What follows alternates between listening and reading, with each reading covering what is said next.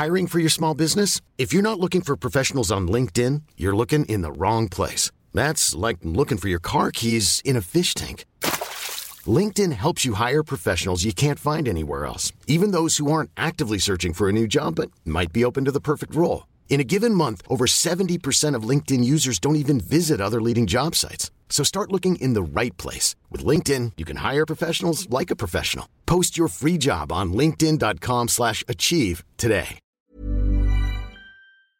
Euh, c'est un de mes premiers souvenirs conscients. Bon, j'ai, j'ai des souvenirs avant ça, parce que 4 ans quand même c'est grand, mais, euh, mais vraiment le, le- mon, mon souvenir le plus marquant, euh, c'est de, d'arriver à l'hôpital, de sentir l'odeur de l'hôpital. Parce que maintenant je sens plus du tout. et, et en fait de voir les portes de la maternité avec le hublot en haut, j'étais toute petite. Je vois encore mon papa pousser la porte. On rentre dans la chambre et je découvre mon frère. Et là je me suis dit, je veux ça. Mais je veux ça dans sa globalité, c'est-à-dire que je veux un bébé et je veux mettre au monde des bébés. Je veux rendre des gens heureux comme je suis en train d'être heureuse. Exécuté par qui Fabrice Florent. Fabrice Florent. Bonjour, bonsoir, bon après-midi à toutes et à tous et bienvenue dans ce nouvel épisode d'Histoire de Daronne, le podcast où chaque mardi à partir de 6h du matin, je donne la parole à une mère pour lui faire causer de son expérience de la maternité sous tous les angles. Je suis Fabrice Florent, je produis des super podcasts d'interviews et de discussions. En tout cas, moi, je les trouve super. Et je crée des contenus. Je fais parler des pères de paternité, des mères de maternité, des gens de leur rapport au succès. Je prends des mecs entre quatre yeux pour leur parler de masculinité. Je fais causer des gens de leur rapport à l'argent et de plein d'autres thèmes que je vous invite à découvrir en allant sur mon site fabflorent.com. f Si vous aimez cet épisode, vous pouvez aller écouter la bande-annonce du podcast pour en découvrir plus sur mon travail et mes autres podcasts. Si vous aimez mon travail, vous pouvez m'offrir un cadeau en échange en me soutenant financièrement et ainsi me donner un peu plus de sérénité en vous abonnant par exemple à mon Patreon ou en m'envoyant de l'argent sonnant et trébuchant. Allez dans les notes du podcast ou en allant sur fabflorent.com, f e donc vous y trouverez toutes les infos. Enfin, si vous aimez ce podcast, vous pouvez vous y abonner, mettre un chouette commentaire et 5 étoiles au podcast sur votre application de podcast préférée et surtout, surtout, surtout, partagez cet épisode et ce podcast autour de vous s'il vous a plu. Je suis sûr que vous connaissez des gens que mon travail pourrait intéresser. Vous pourrez également venir commenter avec mes auditrices et mes auditeurs chaque épisode directement sur mon Discord. Alors Discord, c'est un petit logiciel génial que je vous invite à découvrir, qu'il faut installer sur votre téléphone ou votre ordi. Vous pouvez également me suivre sur les différentes plateformes et réseaux sociaux. Vous pouvez vous abonner à ma newsletter et vous trouverez toutes ces infos pour me contacter dans les notes de cet épisode. Un grand merci d'avance et bonne écoute à vous. Salut, ici le Fab du montage. Je voulais tout simplement vous dire que cet épisode est en deux parties. Vous pourrez retrouver la première là, aujourd'hui, maintenant, et la deuxième demain. Je vous souhaite à toutes et à tous une belle écoute. Tu m'as envoyé un mail, Karine, pour m'engueuler. non, c'était pas vraiment une engueulade. C'était plutôt un, un feedback Exactement. d'auditrice. Mm. Euh, parce que tu as commencé par me dire que tu adorais mes podcasts et tout, donc merci Mm. beaucoup, c'est trop chouette. Mais effectivement, euh, donc Karine, tu es, gynécologue, c'est ça, ça. Obstétricienne de formation. Ouais. On va en reparler peut-être, mais aujourd'hui tu, tu bosses plutôt dans la chirurgie, c'est ça? Exactement, ouais. Tu fais de la reconstruction mammaire. Je fais de la chirurgie du cancer du sein et de la reconstruction mammaire exclusivement. Ok. Et Karine, tu m'as dit, écoute, c'est très sympa euh, tes podcasts, mais en fait, euh, je trouve que tu manques de modération en fait quand il s'agit de, de parler des, des médecins d'une manière générale et de l'intervention des médecins et du personnel soignant. Euh, et c'est vrai que bah, c'est vraiment un sujet ultra récurrent dans l'histoire de Daron, Mm. forcément. Enfin, en tout cas, c'est a priori c'est mieux. Euh, et tu me disais que j'avais tendance à ne pas modérer les propos Oui. des, de mes invités. Bah, je, te laisse me, raconter ce qui, te fait dire ça en fait. T'avais tout un, tu, tu m'as écrit un très long mail. Oui, très long. en fait, euh, j'écoute euh, beaucoup euh, les podcasts et je trouvais que, et je trouve toujours, que il y a pas mal de sujets que tu modères, dans le sens où j'ai pu entendre certaines personnes avoir des propos misogynes ou euh, homophobes, etc. Et euh, tu prends le temps, euh, et en temps long, et ce que je trouve très bien, de modérer ces propos-là, de dire, ben, pas exactement dire ça, je peux pas décider ça, ou alors, bah, est-ce que c'est vraiment ce que tu as voulu dire, etc. Euh, et je trouve que c'est pas forcément le cas en ce qui concerne euh, le milieu médical dans sa globalité. Les médecins, mais je veux pas paraître euh, la caricature de la de la Corporatiste. c'est pas du tout euh, le cas, et je suis au contraire extrêmement critique avec moi et mes pairs. Mais euh, donc voilà, je trouvais que en tout cas ce, cet aspect-là euh, des, des discussions était moins modéré. Et, euh, et à partir du moment où tu interviens, ça reste une discussion. Et quand on fait une discussion, on a le droit de se contredire, de se faire préciser les choses, etc. Et moi, ça me mettait mal à l'aise des fois. Et des fois je parle aux gens. Et, et je m'énerve Quand j'écoute. Parce qu'en fait, euh, euh, il y a deux choses qui sont très différentes pour moi. Il y a le fond et il y a la forme. Il y a le, le, le quoi et le comment. Et on peut critiquer le comment, on peut critiquer la forme, et je suis la première à le faire, et on va probablement en reparler, mais j'ai eu affaire à des gens euh, qui ont eu des propos extrêmement euh, gênants, euh, en tout cas blessants. Par contre, le fond, je pense qu'on ne peut pas le critiquer à partir du moment où on ne s'est pas tapé les 12 ans d'études qui vont Ouais. avec, qu'on n'a pas les théories, euh, le- le- le- les connaissances théoriques et pratiques, euh, qu'on ne prend pas 50 000 décisions vitales par jour, parce qu'en fait, remettons les choses dans leur contexte, c'est la vie des gens. Quand on fait de l'obstétrique, c'est la vie de plusieurs personnes en même temps, et c'est quand même un truc qui est censé bien finir à la fin. Et en fait, notre décision, elle est vitale au, au sens propre du terme. Et, euh, et je pense pas que quand on a passé euh, même 12 heures en salle d'accouchement, on puisse avoir euh, la légitimité pour euh, remettre en cause euh, certaines décisions. Et je comprends encore une fois que les gens peuvent mal le vivre. Et moi-même, il y a des plein de choses dans mon histoire que j'ai très mal Mhm. vécues, qui ont été extrêmement douloureuses. Mais en attendant, si le gynécologue qui a décidé de m'accoucher a décidé de faire ça, bah ok, en fait. Après, ça s'est pas forcément passé comme je l'aurais voulu, mais je remets pas en cause la décision médicale. Et quand j'entends des gens euh, dire, euh, euh, en gros, qu'on leur a fait une césarienne, un déclenchement, n'importe quoi, une épisio, entre guillemets, de convenance, jamais de ma vie, à 4 heures du matin, j'ai suturé une épisio par plaisir, vraiment jamais. Et je connais peu de personnes qui trouvent un bonheur, un plaisir là-dedans. Mm. Euh, donc voilà, c'est en fait euh, qu'on le vive mal, que les choses soient mal dites. Et ça, clairement, il y a, Oui, il y a- il y a- il y a beaucoup à progresser sur ah bah ce. C'est-à-dire qu'on est au stade du néant. Donc, euh, honnêtement, dans, la, dans les études médicales, alors ça fait quelques années que j'ai terminé maintenant, mais dans les études médicales, il n'y a pas euh, ou très peu de formation. Maintenant, ça change un peu parce que les étudiants, ils ont des examens pratiques Mm. de mise en situation professionnelle.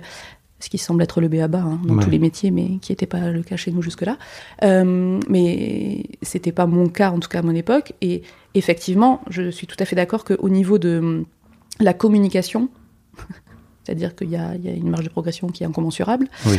Euh, et euh, et il y a plusieurs, je pense aussi, aspects là-dedans qui font que les gens ont un problème de communication. La première, c'est évidemment qu'on n'est pas formé, mais que ce soit les médecins, les infirmières, les sages-femmes, les qui on veut. On est très peu formé, très mal formé quand on l'est. Et il faut se former soi-même, Il j'imagine. faut se former soi-même. Il faut aussi avoir une, euh, comment dire, une certaine appétence pour ça. C'est-à-dire qu'il y a plein de gens qui se, qui se confortent dans la technique. Et euh, mais parce que c'est aussi ce qu'on nous apprend. C'est ça, j'allais dire, c'est un, métier technique avant tout. Hein. C'est un métier très technique euh, et c'est entre guillemets facile aussi de se de se limiter à ce champ-là, puisqu'en fait on nous demande d'appliquer des protocoles, enfin, d'écrire des protocoles, euh, de formaliser des protocoles, d'appliquer des protocoles et et c'est très pratique en situation d'urgence d'avoir un protocole parce que c'est ce qui nous fait garder la tête froide, etc. Et donc il y a plein de gens qui s'arrêtent là, et je suis tout à fait d'accord sur le fait que il faut au contraire qu'on aille vers plus de, euh, de, de, de relations humaines, parce que ben, c'est quand même le fond de notre métier, les Oui. humains. hein. Euh, et il y a énormément de choses à améliorer. Il y a aussi le fait qu'il manque énormément de personnel euh, dans les hôpitaux. Un autre Que- problème de fond. C'est voilà, Mm. moi j'ai commencé mes études, les sages-femmes étaient en grève, elles le sont toujours. hein, donc euh, bon, ça fait dix ans qu'elles font grève. J'ai pas l'impression qu'il se soit passé grand-chose. Mm. On travaille avec un manque criant de personnel à tous les niveaux.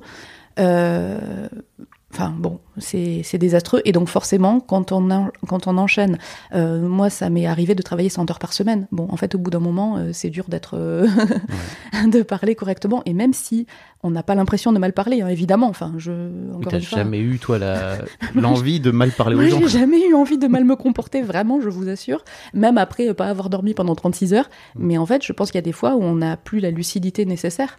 Ou, encore une fois, on a appris des protocoles par cœur. Donc, évidemment qu'on peut les appliquer avec toute la lucidité du monde, même quand ça fait 30 heures qu'on n'a pas dormi. Ben, par contre, euh, savoir l'expliquer et, Ouais. euh, et euh, savoir être humainement enveloppant pour des gens qui sont en train de vivre un moment angoissant euh, qui est censé être un moment heureux, ben ça évidemment qu'on l'a plus quoi. Donc je pense qu'il y a plusieurs euh, voies de progression aussi et que évidemment qu'il faut progresser. Euh, il y a je- aussi une forme, enfin pour moi je vois aussi un Mm. truc euh, qui te permet de pouvoir mettre une barrière aussi, c'est-à-dire que quand tu restes Bah, dans la technique et le protocole et que tu vas pas sur l'aspect de l'émotionnel, bah c'est quand même vachement plus simple parce que j'imagine à quel point bah tu peux avoir potentiellement des dizaines de cas dans la journée. Mm. Si à chaque fois tu prends l'émotion dans la gueule des gens, tu euh, pff, ça, ça plus effectivement tout- toutes les, les les conditions de travail qui sont difficiles, Mm. j'imagine à quel point ça doit être dur quoi. Et puis ta vie qui en fait est pas toujours non plus, enfin t'arrives pas au boulot en mettant, perso, ouais, en mettant tout le reste euh, de côté quoi. Donc il y a des nuits où t'as pas dormi, euh, euh, il y a des fois où ben ta grand-mère est décédée, il y a des fois où Mm. voilà, où t'as pas eu le temps de faire ce qui était prévu, t'as mille trucs à faire et en vrai, enfin comme dans tous les métiers, euh, la- le milieu médical n'est qu'un échantillon représentatif de la population générale. Et donc, ben, il y a des fois où c'est euh, en fait hyper compliqué. Et moi, je peux, euh, enfin, me rappeler de dates et de gens très précis, d'histoires qui m'ont enfin vraiment rien que d'y penser voilà ça remonte Mhm. mais qui m'ont marqué et c'était il y a dix ans et euh, et en fait c'est des histoires qui m'ont marqué et oui en effet tu mets une barrière parce qu'en fait enfin tu vois dix ans après j'ai encore des trémolos dans la voix en- Ouais. en, en, en y pensant parce que c'est Tu des peux pas trucs euh, prendre ces bagages là pour toi. Et là Bah vous non. le voyez pas mais t'as les larmes qui montent Ouais. aux yeux Karine. Ouais, ouais, parce que c'est des trucs hyper euh, puissants. Et Ouais. encore, j'ai de la chance, à l'époque, j'avais pas d'enfant, parce que je me rappelle euh, des gardes d'obstétrique quand j'étais enceinte, où notamment j'ai dû euh, accoucher une patiente enceinte de 4 mois et demi. On était exactement au même terme, et elle accouchait d'un enfant décédé. Enfin, ça, je peux te dire que toute ta vie, tu t'en rappelles, en fait. Euh, toute ta vie, tu t'en rappelles. Et en fait, bah ouais, en fait, on est obligé de se protéger aussi. Après, il faut apprendre à se protéger tout en protégeant l'autre aussi Oui. de notre propre protection. Et c'est ça qu'on n'a pas. Ça manque clairement dans votre dans Bah, la formation. Et en fait, clairement, c'est douloureux pour tout le monde. hein. Enfin, moi, je me rappelle, euh, quand je te dis d'heures, en fait, c'est pas d'heures, c'est de jours, voire de semaines, à débriefer avec euh, mes collègues qui sont forcément devenus des amis, parce que quand tu passes par tant de galères et passer Mmh. euh, 80 heures par semaine avec les mêmes personnes, forcément, ça soude. Et quand tu vis des trucs hyper euh, intenses, voire traumatisants avec des personnes, forcément, ça te soude. Et, et on en parlait encore des mois et des années après. Donc, euh, ouais, en fait, c'est un manque pour tout le monde. Euh, moi, j'ai arrêté ce côté-là de, de ma profession aussi pour ça, parce que Mm. c'était. euh, je suis quelqu'un de- d'extrêmement émotif, euh, qui prend beaucoup les choses à cœur. C'était trop dur, trop dur émotionnellement. Ça l'est encore d'ailleurs. Ça l'est encore. C'était beaucoup trop dur émotionnellement Ouais. de, euh, de gérer ça. Alors, bon, ça va paraître extrêmement prétentieux, mais parce qu'aussi j'essaie vraiment de faire attention aux gens. Mais c'est pas prétentieux de dire ça. Pourquoi tu dis ça? Bah, parce que ça fait genre euh, la meuf qui. euh, Non, mais parce que moi, tu comprends, je, je prends soin des gens, donc forcément. euh, Non, mais tu mais peux avoir des appétences, comme tu disais, tu Ouais. peux avoir des appétences personnelles euh, qui vont plutôt Mm. vers là, quoi. Oui, moi, je suis un peu à faire des câlins. Donc, euh, forcément, j'ai envie que les gens vivent bien la situation. Et ben, du coup, parfois, c'est à ton propre détriment, en fait. Euh, parce que les gens, il faut les entourer, mais il faut pas s'oublier aussi dans le truc. Et quand tu. C'est très dur de trouver sa place, en fait. C'est vraiment très dur de trouver sa place parce que des fois, tu vas trop loin et c'est toi que tu mets en danger. Euh, et. Enfin, moi. euh, donc l'internat de gynéco, ça dure 5 ans. Moi, au bout de un an et demi, j'ai fait une dépression, j'étais sous antidépresseur et, et, et clairement, heureusement que qu'il y avait des balustrades dans mon appart, sinon je sautais sur le, sous le tram. Quoi. Vraiment, c'était extrêmement dur. Ah ouais. Bah parce qu'en fait, tu vis des trucs et Oui. t'es pas accompagné, t'as pas de débrief. Bon, mon mari, il est psychiatre et eux, ils ont des séances euh, D'accompagnement. d'accompagnement pour discuter entre eux, pour prendre un peu de hauteur sur les choses. Euh, nous, jamais. Moi, en cinq ans, j'en ai pas eu une seule, jamais. Jamais, jamais, jamais, jamais. Euh, Il y a des situations extrêmement dures. Bon, il y a des situations où il y a des enfants qui meurent, où il y a des mamans qui meurent. C'est très dur. Il y a aussi des situations où il y a des enfants qui restent hospitalisés et qui seront handicapés toute leur vie. Euh, Il y a aussi des situations où tu vas voir des mamans en réa qui allaient très bien la veille. Enfin, c'est en fait tu passes par. Il y a aussi des trucs où tu passes à deux doigts de la catastrophe et finalement tout va bien. Et ben en fait c'est ultra traumatisant aussi. Mm. Parce que voilà, et il y a plein de fois où tu te dis ben qu'est-ce que j'ai mal fait? Est-ce que j'aurais pu faire autrement? Et ça en fait ben tu l'as dans ta valise quoi. Mm. Et tu te le traînes, tu te le traînes, tu te le traînes. Et en fait au bout d'un moment ben tu peux plus. Euh, donc euh, donc ouais, c'est hyper dur. C'est vraiment hyper dur. On t'apprend euh, à être un robot. On t'apprend à A lot can happen in three years, like a chatbot may be your new best friend. But what won't change? Needing health insurance. United Healthcare Tri Term Medical Plans, underwritten by Golden Rule Insurance Company, offer flexible, budget friendly coverage that lasts nearly three years in some states. Learn more at uh1.com. Hiring for your small business? If you're not looking for professionals on LinkedIn, you're looking in the wrong place. That's like looking for your car keys in a fish tank. LinkedIn helps you hire professionals you can't find anywhere else, even those who aren't actively searching for a new job but might be open to the perfect role. In a given month, over 70% of LinkedIn users don't even visit other leading job sites. So start looking in the right place. With LinkedIn, you can hire professionals like a professional. Post your free job on linkedin.com slash achieve today. à continuer à avancer. Et, euh, et en fait, il y a beaucoup de, beaucoup de suicides dans la profession médicale. C'est la deuxième profession qui se suicide le plus après les agriculteurs. Euh, ils y arrivent très bien, hein, ils savent comment faire. hein, Oui. donc, euh, ils sont quand même. euh, voilà. Il y a beaucoup d'internes qui se suicident parce qu'en fait, ils travaillent énormément et surtout, ils sont en première ligne. Mm. Euh, clairement, c'est beaucoup plus confortable d'être euh, d'être senior. Euh, c'est, enfin, c'est pour ça que, en effet, les choses se passent euh, rarement parfaitement bien. Euh, il faut et c'est normal que quand on vient accoucher, on a envie d'être bien traité. Enfin, je veux dire, c'est quand même le béaba. Mm. Euh, après, c'est malheureusement tout le système qui est à, à repenser, je pense, Oui. Parce que en fait, les gens qui sont en face du couple, déjà souvent sont quand même euh, au bout du rouleau et ont un passé émotionnel et euh, professionnel qui fait que, en fait, nous, on est obligé de voir le pire et d'imaginer le pire. Donc, évidemment que des fois, on prend des décisions par excès. Évidemment qu'il y a des césariennes qui sont faites pour rien. Évidemment qu'il y a des épisiotomies qui sont faites pour rien. Évidemment qu'il y a des déclenchements qui sont faits pour rien. Mais bon, de toute façon, on peut pas savoir comment ça se serait Bah oui. passé. Et après, nous, on dit toujours, il vaut mieux une césarienne bien faite trop tôt qu'un accouchement finalement qui se passe mal. Euh, Enfin, alors on essaye de pas de pas aller dans ce sens-là, Mhm. mais c'est vrai que, bah, en fait, euh, euh, c'est pas une science dure la médecine. C'est pas 2 plus 2 égale 4, en fait, on peut pas savoir euh, comment ça va se passer, et donc on, part, on prend forcément des décisions subjectives, même devant des faits objectifs. Euh, nous, on avait des exercices de rythme cardiaque fœtal, et tu examines le rythme cardiaque fœtal, des... enfin, tu le regardes, et sur 10, tu as peut-être 2-3 prises en charge différentes, ce qui est quand même beaucoup, en fait, pour la même situation clinique théorique. Donc évidemment qu'on prend des décisions en fonction de notre passif, en fonction de notre expérience, en fonction de la théorie, en fonction...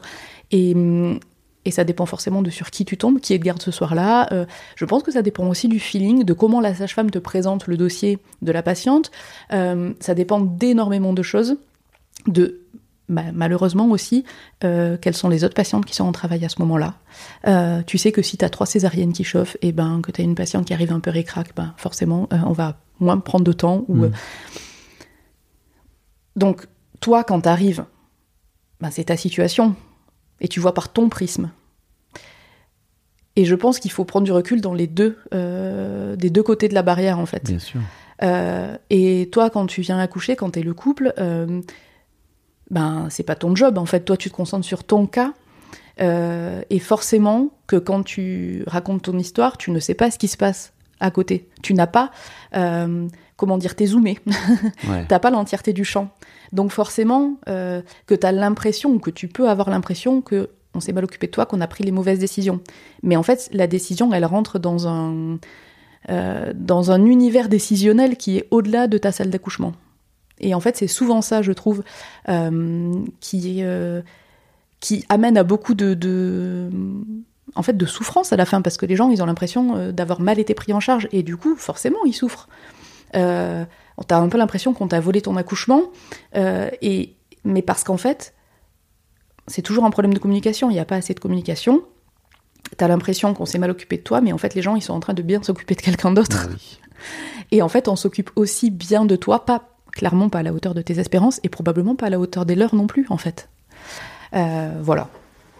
C'était un- une très grosse digression. C'est pas du tout une très grosse euh, digression. Merci beaucoup de m'avoir envoyé ça parce que, en fait, euh, suite à ça, j'ai déjà bougé, tu vois, dans ma Mm. façon de faire et, et merci parce que ça m'éclaire beaucoup. Et en fait, je vais prendre ce morceau-là Mm. et je vais le mettre euh, à part dans le podcast, tu vois, comme ça, euh, j'imagine que les gens pourront y avoir Mm. accès. Ce- C'est très, enfin, c'est important en fait Mm. d'avoir euh, d'avoir ton ton, ton ressenti, de- d'entendre tes émotions aussi, tu vois, de- d'entendre euh, aussi que tu reconnaisses que il y a un vrai manque de formation par rapport à tout ça. Enfin, c'est criant, mais en fait, Ouais. euh, le personnel médical est extrêmement demandeur. Mhm. Parce que, en fait, euh, on souffre beaucoup de ça. Vraiment, c'est c'est pas agréable de sentir qu'on fait pas bien les choses, qu'on fait pas bien son travail, quand on s'investit autant, quand on a passé autant d'années à apprendre pour être euh, compétent et qu'en fait on se rend compte que bah, qu'on l'est techniquement, mais qu'on on, on l'est pas à la hauteur de ce qu'on pourrait. Ouais. C'est quand même hyper frustrant. Mm. Donc euh, on est on est très demandeur et le problème c'est que ben on n'a pas le temps puisqu'il faut s'occuper des gens, Ouais. donc il n'y a pas assez de monde pour s'en occuper. Donc c'est un peu le serpent qui se mord la queue et et moi, ça me fait vraiment du bien d'en parler parce que c'est quelque chose qui est très latent dans le milieu médical, mais qui sort pas beaucoup. Et on a l'impression, euh, il y a quand même eu pas mal d'affaires de gynécologues, pas forcément très bienveillants avec les patientes. Euh, et, et du coup, on s'est un peu pris euh, la grêle.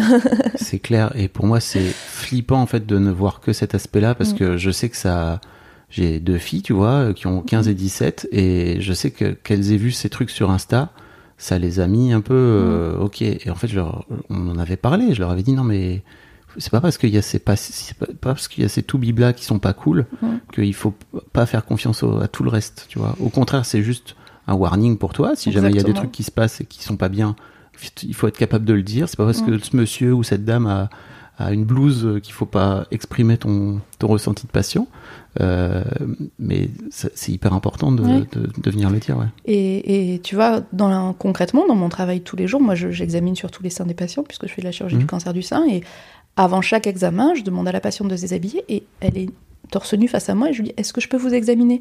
Et en fait, honnêtement, je pense qu'il y en a plus d'une sur deux qui me dit Bah oui. Mhm. Je dis Bah oui, mais en fait, je vous demande, madame. Mhm. Enfin, pour moi, c'est évident que même si vous êtes là pour ça, même si vous êtes torse nu devant moi, je vais pas me jeter sur vos seins. euh, Mhm. Et, et en fait, même ça, je pense que tout le monde ne le fait pas, alors que, ben, je sais pas, tu rentres quelque part, tu dis bonjour, pour moi, c'est la même chose, en fait. Euh, alors, notre statut nous autorise des choses, mais que ça ne devrait pas nous autoriser. Ouais. Euh, on se permet des choses parce qu'on a euh, ce statut de médecin, alors qu'en fait, on est un humain face à un humain, un humain qui a des compétences et un humain qui a besoin de nous, en fait. Et ça s'arrête là. On n'a pas plus de droits que ça sur les gens. Euh, on a des connaissances, on a des compétences et cette personne a besoin de nous, mais il n'y a pas de, pour moi en tout cas, euh, je pense que c'est comme ça que ça devrait être, il n'y a pas de relation euh, hiérarchique dans le sens où je suis là pour l'aider, j'ai les connaissances, mais en fait, euh, comment dire, je ne peux exercer mon métier qu'avec ces personnes aussi. Tu vois ce que je veux dire? C'est-à-dire qu'il y a vraiment une, c'est une relation. C'est pas du tout unidirectionnel. Euh, et ce qui, du coup, euh, le- le- la réciproque, c'est que ben, je prends aussi ce que la personne a à me donner. Et en fait, c'est ça qui nous enrichit tous les jours.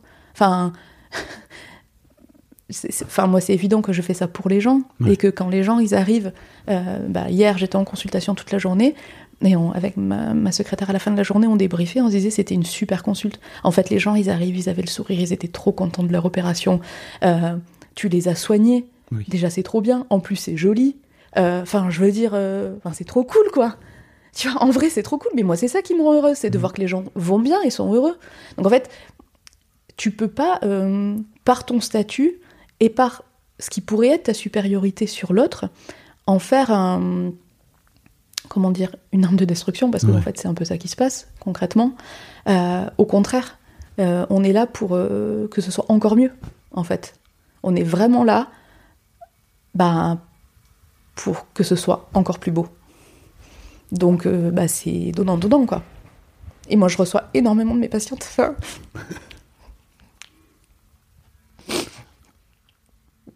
Ils sont trop cool. Eh bah, dis donc, Karine. Ouais. Et tout ça, on n'a même pas encore parlé de ton histoire de daronne. C'est mal barré. Hein. Attends, bouge pas. je vais chercher des- J'ai pris je sais pas combien de mouchoirs en plus, mais je les ai pas sortis. Ouais. Ça part mal, hein Bon, petite pause, euh, petite Ouais. pause mouchoir là. Ça va mieux. Bon, merci beaucoup pour, euh, pour tes émotions. Je, je comprends que tu as eu besoin de m'écrire euh, parce que je vois, je vois très bien à quel point ça, ça te touche. Ouais. Et que tu m'as dit un truc génial. Tu m'as dit J'ai pas envie d'arrêter d'écouter ton podcast. Donc, Ouais. euh, s'il te plaît, change. Oh, bah ouais, en fait, c'est vrai, j'ai pas envie parce que, bah parce que comme je dis, j'adore euh, les gens et, et en fait, j'adore écouter. euh, je fais beaucoup de travaux manuels et donc souvent j'ai mon téléphone à côté qui et mon casque qui me euh, voilà qui me qui me permettent d'écouter et, euh, et en fait j'adore et c'est vrai que j'ai pas envie d'arrêter parce que et bon surtout je trouve que ça apporterait encore autre chose Oui. et, euh, et c'est surtout ça je trouve ça bah je trouve ça bien si ça peut euh, Écoute, merci. Ça m'a Voilà. d'ores et déjà fait évoluer, tu vois, c'est important. Mm. Et encore plus, là, maintenant que je t'ai vu en vrai, j'ai- compris quelque chose. Ouais.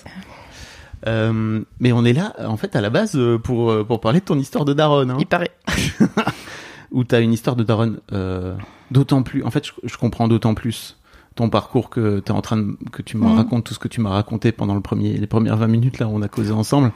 Euh, c'est que je comprends à quel point il y, a un truc, il y a un truc qui a pas été simple dans ton, dans ton parcours. Euh, tu m'as écrit un mail en me disant gynéco plus pédopsie égale marié deux enfants. Ou en gros, Ouais. euh, bah voilà, euh, dans, dans ton couple, t'es gynéco, lui il est pédopsie, Mm. euh, et ça regroupe plein plein d'aspects de, de ce qu'on raconte dans l'histoire Ouais. de Daron et dans l'histoire de Daron d'une Mm. manière générale. on baigne dans la parentalité nous Ouais. Donc vous avez deux enfants aujourd'hui. on a deux enfants ouais. 5 ans, c'est ça quatre ans et demi et deux ans 4 ans et demi et 2 ans. Ouais. Et bah on, on peut y aller en fait si tu Hein veux. D'où d'où vient ce désir de maternité à la base? Euh, bah moi, il est très corrélé euh, à mon désir de devenir gynéco. En fait, euh, moi j'ai une grande sœur qui a 11 mois de plus que moi et un petit frère qui a 5 ans de moins.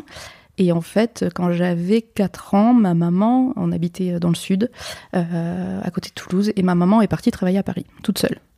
Donc je suis restée avec ma sœur et mon papa, et elle a fait, euh, elle venait faire une école en fait à Paris, elle était encore étudiante. Et en fait, quand euh, elle est revenue, elle était enceinte de six mois. Et donc, je l'ai vue avec son gros ventre. Et puis, on a passé l'été ensemble. Et à la rentrée, elle a accouché. Et, et en fait, euh, c'est un de mes premiers souvenirs conscients. Bon, j'ai j'ai des souvenirs avant ça, parce que 4 ans, quand même, c'est grand. Mais, Oui. mais vraiment, le, le- mon, mon souvenir le plus marquant, c'est de- d'arriver à l'hôpital, de sentir l'odeur de l'hôpital. Parce que maintenant, je ne sens plus du tout. Et, et en fait, de voir les portes de la maternité avec le hublot en haut, j'étais toute petite. Je vois encore mon papa pousser la porte. On rentre dans la chambre et je découvre mon frère. Et là, je me suis dit, je veux ça. Mm. Mais je veux ça dans sa globalité. C'est-à-dire que je veux un bébé et je veux mettre au monde des bébés. Je veux rendre des gens heureux comme je suis en train d'être heureuse. Et voilà. Et donc, pour moi, c'est hyper euh, lié. Ok. Mm. 4 ans. Ouais, c'était- Ta vocation, J'avais elle vient 5 de ans. Ouais, j'avais 5 ans. C'était trop beau. C'était trop beau ce moment. C'était trop beau. Incroyable. Mm. J'imagine qu'à un moment donné, quand tu as cette idée-là en tête, Ouais. tu, il faut trouver euh, la personne avec qui. Ouais, alors c'était marrant parce que ma sœur aussi a toujours voulu avoir des enfants et elle, elle disait Moi, je m'en fous avec qui Je veux avoir des enfants. Et moi, je disais Oh, c'est bizarre ça. Non, non, moi, je veux pas ça du tout. Moi, je veux trouver quelqu'un, être sûre que je veux faire des enfants avec lui. Et après, aucun fait Je savais que j'en voulais, mais j'étais, entre guillemets, prête à sacrifier ça si je trouvais pas euh, la personne avec qui je voulais faire des enfants. Euh, pour moi, c'était hyper important. Ma grand-mère a élevé mon père toute seule pendant une grande partie de sa vie. Euh, et j'ai vu toutes les carences que ça pouvait avoir Mm. sur mon père qui n'avait pas eu de papa, euh, qui n'a pas toujours été exemplaire pour nous. Et je me suis dit qu'en fait, je voulais pas ça. Et je pense que très égoïstement, c'était aussi parce que je voulais un relais. et pouvoir m'épanouir ailleurs que dans la maternité. Et je voyais pas ma vie comme euh, juste être une maman. Enfin, j'ai, voilà, je, je- c'était évident que Mm. je voulais des enfants, mais j'étais, c'était pas, euh, euh, c'était pas maman à tout Le prix. seul unique but, quoi. Exactement. Et donc, bah, c'est mieux d'avoir un papa du coup pour pouvoir faire d'autres trucs. Effectivement. Voilà. Tu rencontres euh, Thibaut, donc, c'est ça? Ouais. Euh, euh, Pendant tes études? Ouais, en fait, euh, on s'est rencontrés au tout début de notre internat. Quelques mois après avoir commencé l'internat, on s'est retrouvés tous les deux à Brest. On n'était pas bretons ni l'un ni l'autre. Et donc, bah, on est arrivés, on connaissait personne. Moi, je me suis séparée, j'étais avec quelqu'un depuis 5 ans. Et en arrivant en Bretagne, bon, lui n'était pas venu. Bref, c'était une relation extrêmement décevante. Mhm. Il fallait que ça se termine et ça a été l'occasion rêvée. Et euh, donc j'étais un peu. euh, En fait, du coup, j'avais 25 ans. J'avais rencontré ce garçon-là quand j'avais 20 ans. Quand j'étais ado, j'avais aussi eu des relations longues et jamais j'avais eu de relations comme ça, euh, euh, d'un soir rapide, de Mhm. flirt, etc. Et je me suis dit, c'est l'occasion ou jamais. Faisons ça maintenant. Dans cet endroit où je ne connais personne, je vais rencontrer du coup plein de gens. Ça va être génial. Et puis lui, il sortait d'une relation très compliquée, d'aller-retour avec une fille qui avait duré 8 ans. Et, euh, et pareil, quelques semaines avant qu'on se rencontre, cette fille a mis un terme euh, ferme et définitif à leur relation. Et, euh, et voilà, et en médecine, il y a beaucoup de soirées très, très alcoolisées Oui. qui nous permettent d'oublier tout ce qui se passe la journée. C'est important. Et du coup, bah, un, un soir, euh, moi j'étais euh, voilà, un peu tristoune, euh, j'avais pas envie de sortir et j'ai une copine qui est venue me chercher qui m'a dit mais en fait je te laisse pas, soir, pas le choix, il y a une soirée ce soir, on y va. Et donc c'était une soirée sur le thème préhistoire, donc j'ai mis mon plus beau legging léopard et je suis partie à cette soirée. Et je pense que j'ai jamais autant bu de ma vie. Et je suis rentrée avec Thibaut. Voilà. Et je me suis dit, pff, on s'en fout. Franchement, Mm. on s'en fout. C'est bon, vas-y, profite. Personne n'en saura jamais rien. Et de toute façon, quand bien même, en fait, tu fais ce que tu veux. Et, et voilà, et je pensais pas du tout, euh, en, tout cas, en le raccompagnant chez lui, que ce serait euh, mon mari. Et en fait, euh, on est arrivé chez lui avec un copain, qui a toujours un très bon copain, qui a dormi assis sur le canapé tellement il était alcoolisé. Et, et, puis, et puis voilà, on va se coucher. Et puis moi, je me dis, bah, c'est la première fois de ma vie que je vais avoir une relation d'un soir. Ok, faisons ça. Raté.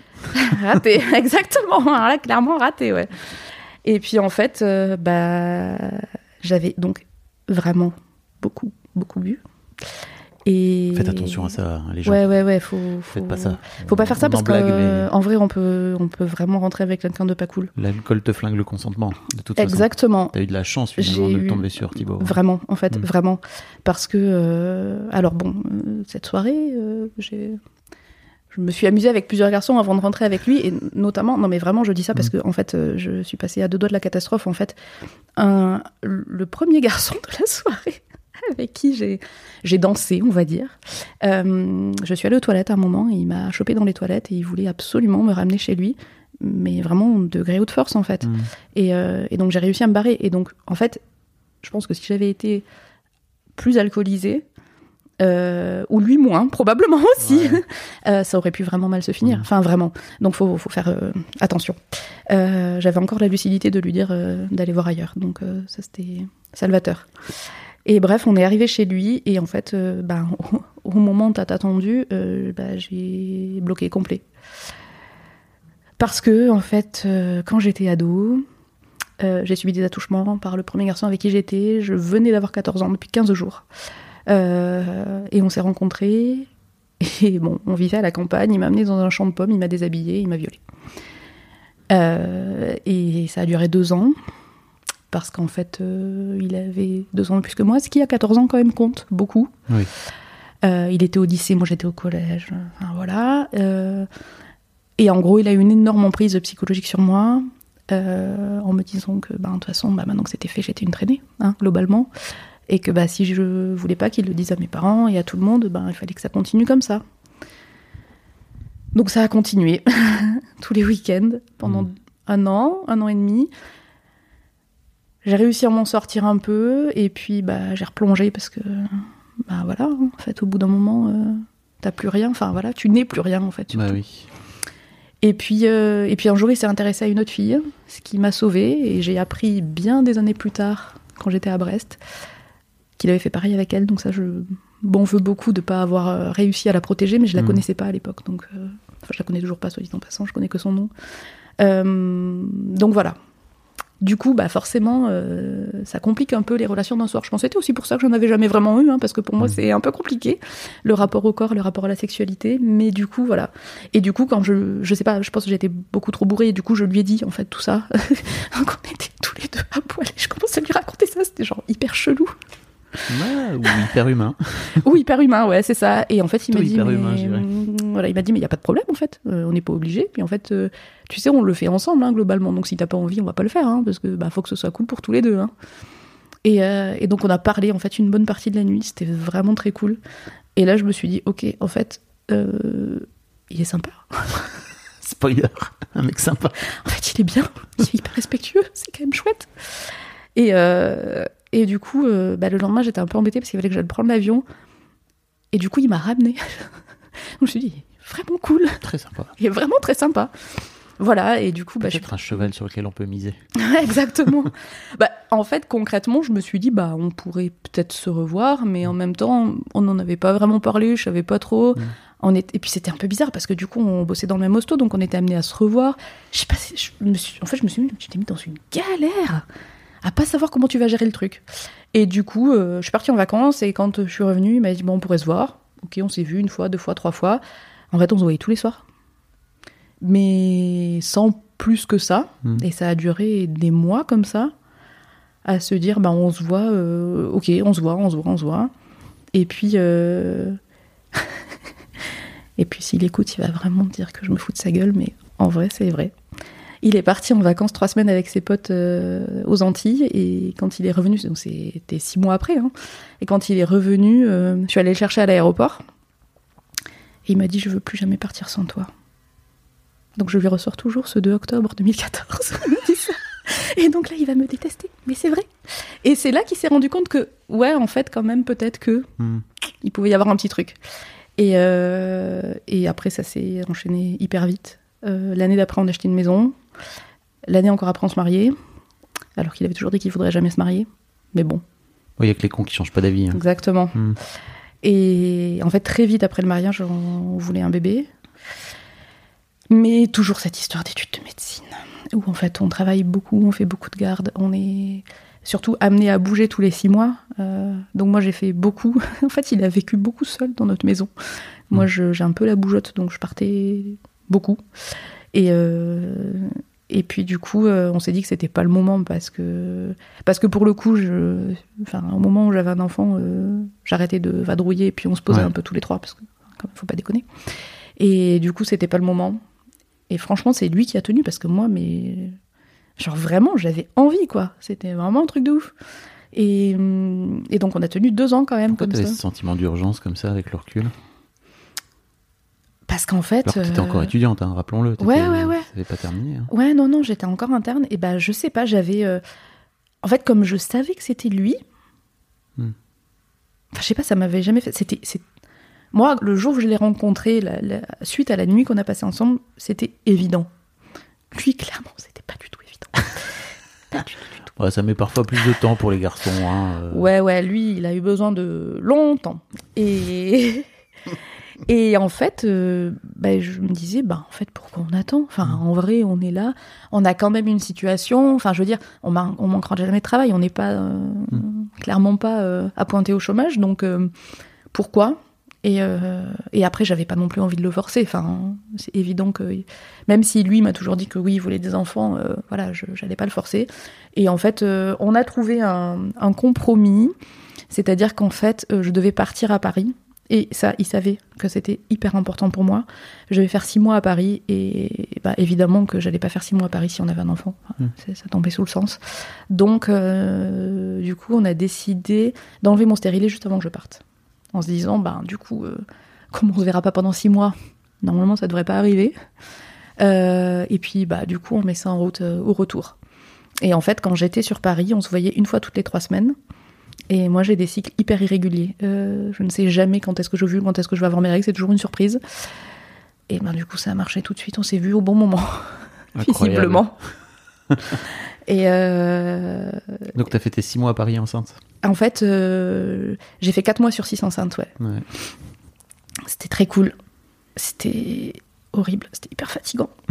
Parce qu'en fait, t'étais toute seule en plus. j'étais toute seule. Ouais. J'étais, euh, bah, ouais, j'étais toute seule, mais j'étais en coloc avec euh, Sarah, qui est une excellente amie, qui était aussi une de, de mes co-internes quand j'étais à Brest, qui est venue à Paris en même temps que moi, qui m'a suivie pendant ma grossesse. euh, Enfin voilà. Donc en fait, j'étais, euh, j'étais seule, mais pas vraiment seule. C'est-à-dire que j'avais quelqu'un d'extrêmement proche avec qui je vivais. Donc, euh, mais j'avais pas Thibaut, et ça vraiment, ça a été dur parce que, en plus, j'écrivais ma thèse en même temps.